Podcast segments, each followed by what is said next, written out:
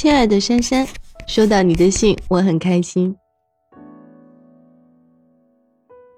已经很久很久没有朋友写这么长的信给我了。我的邮箱里最近的几封邮件，一封的内容是催稿，另外两封没有标题，甚至没有正文，附件里有很长的合同。这真是一件令人沮丧的事情。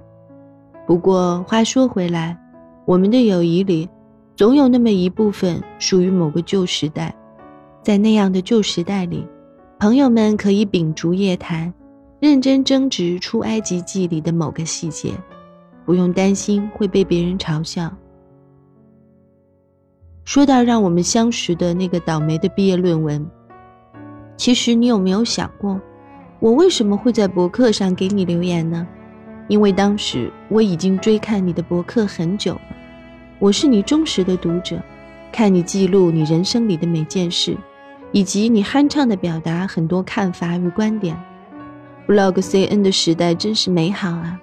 我们素昧平生，可我像个 stalker 那样，甚至已经知道了你考研究生的日期，知道了你讨厌的作家是谁，知道了你搬家的日子，以及搬进了一个有大大的落地窗的房子。随后，我们终于像两个网友那样聊了天。之后没几天，你就问我可不可以帮你从巴黎带一个机车包回北京。彼时似乎还没有“代购”这个词。你说我先把钱给你，然后你再帮我买。你对我的信任，恰似我对你的熟悉，一切来得顺理成章，在素未谋面时就已降临。我常常设想，若我们能在少女时代相遇，还能不能成为朋友？当然，如果你坚持你依然是少女，就不用看这段了。我想是可以的。你的人设是阳光四射的学霸美少女，成绩好，不过没好到令人发指的程度，但是属于往走廊里一站便自带女主角光环的学习委员或者学生会主席。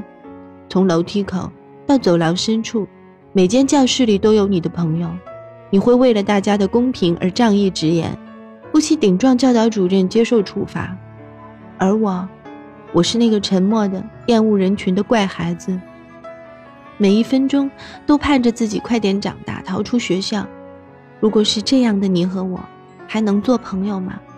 我几乎每一天都盼望着自己能成为其他人，而你只需要好好的做你自己。没错，这就是我们相识之初，直到今天，我最喜欢你的地方。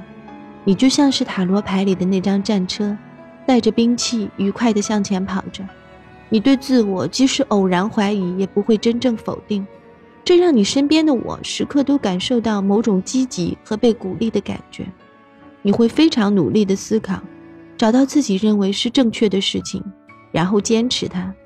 在你眼里，人生是一样比在我眼里严肃得多的事情。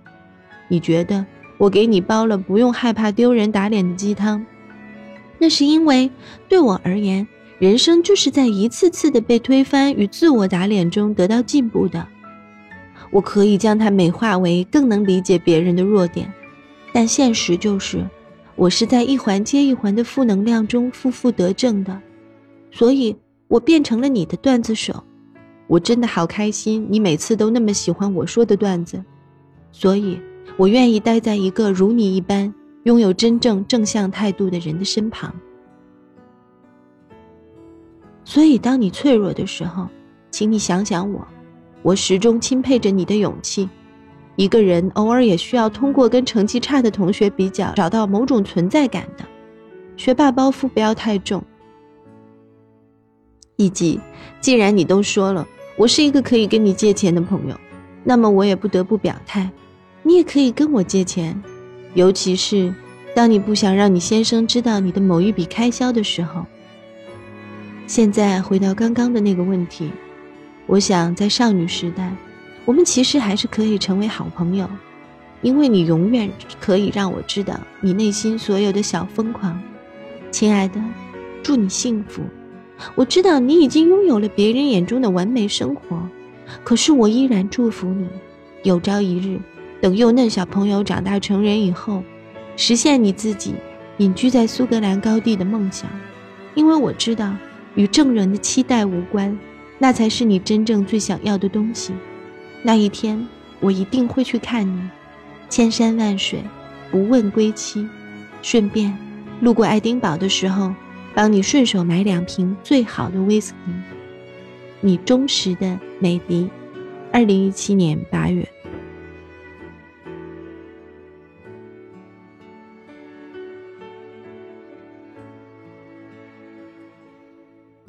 听完本组嘉宾的信件，你是否也有一些心里话想说？点击播放页文本描述中的活动链接，一起来写信赢大奖吧！